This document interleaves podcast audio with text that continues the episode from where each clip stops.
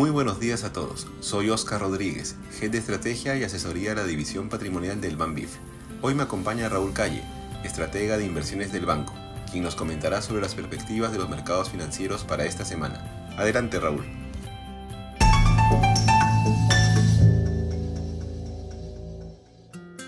Hola, buenos días. Este es el podcast de actualidad del 11 de septiembre del 2023. Los índices bursátiles estadounidenses cerraron la semana a la baja, con caídas de entre menos 1 y menos 2% y con marcados retrocesos en las acciones tecnológicas. El principal catalizador para las caídas de la semana fueron los buenos datos económicos de Estados Unidos que aumentan los temores entre los inversionistas de un rebote de inflación que lleve a la Fed a nuevos aumentos en la tasa de interés. También empezó el retroceso de Apple, la acción más grande dentro de Standard Poor's 500, durante la semana. Por su parte, la renta fija también tuvo una semana negativa, ya que los miedos de una política monetaria más contractiva llevaron las tasas al alza, impactando negativamente en el precio de los bonos. En cuanto a la data económica, el sector de servicios de Estados Unidos expandió más de lo previsto en agosto, mostrando el mayor crecimiento desde febrero de este año. Dentro del índice, el indicador de empleo no manufacturero avanzó a su nivel más alto desde finales del 2021. Ello representa una mayor facilidad para los empleadores en llenar las posiciones vacantes, ya que en agosto entraron 700.000 nuevos trabajadores al mercado laboral. Por otro lado, el sector manufacturero de Estados Unidos se mantiene en niveles contractivos por décimo mes consecutivo, lo que se explica por un sentimiento negativo de los managers. Las órdenes de fábrica cayeron 2,10%, ligeramente menos a lo esperado, y se atribuye al volátil sector aeronáutico. Asimismo, los pedidos de subsidio por desempleo fueron menores a los esperados, cayendo a 216.000 pedidos, el menor nivel en seis meses y lo que señala la fortaleza del mercado laboral. En la semana, las acciones de Apple tuvieron un raro revés, cayendo 6% y perdiendo un equivalente a 180 mil millones de dólares de valor bursátil. Ello luego de que reportes periodísticos filtraran que el gobierno chino está prohibiendo a oficiales gubernamentales usar iPhones y otros smartphones de procedencia extranjera.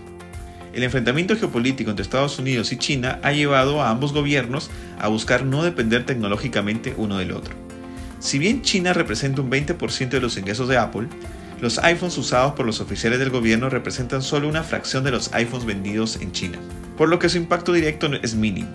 Sin embargo, prohibiciones de mayor alcance podrían tener un impacto significativo. En Europa, el panorama económico es bastante distinto. El crecimiento del PBI europeo en el segundo trimestre fue revisado a la baja, ante un menor nivel de exportaciones, creciendo solamente 0,1%, desde el 0,30% pronosticado inicialmente. Asimismo, la venta retail en Eurozona cayeron 0,20% en julio por menores ventas de autos. El sentimiento del inversor en Europa cayó más de lo esperado, ya que la débil data económica, especialmente en Alemania, viene pesando negativamente en el sentimiento. Por su parte, en China, las acciones marcaron nuevamente una semana negativa ante nuevos datos que vuelven a evidenciar la debilidad del panorama económico chino.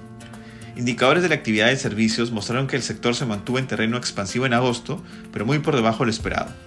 En cuanto al comercio, tanto exportaciones como importaciones chinas mostraron un crecimiento negativo en el mes, pero moderaron las caídas con respecto a meses anteriores, lo que podría ser una señal de que la economía china estaría tocando fondo, especialmente luego de los impulsos dados por el gobierno.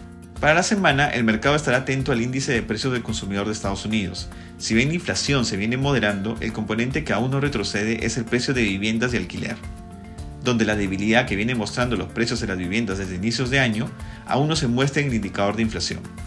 Además, habrá data de venta retail y sentimiento del consumidor de la Universidad de Michigan.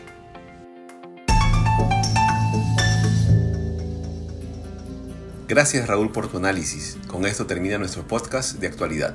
Que tengan una excelente semana.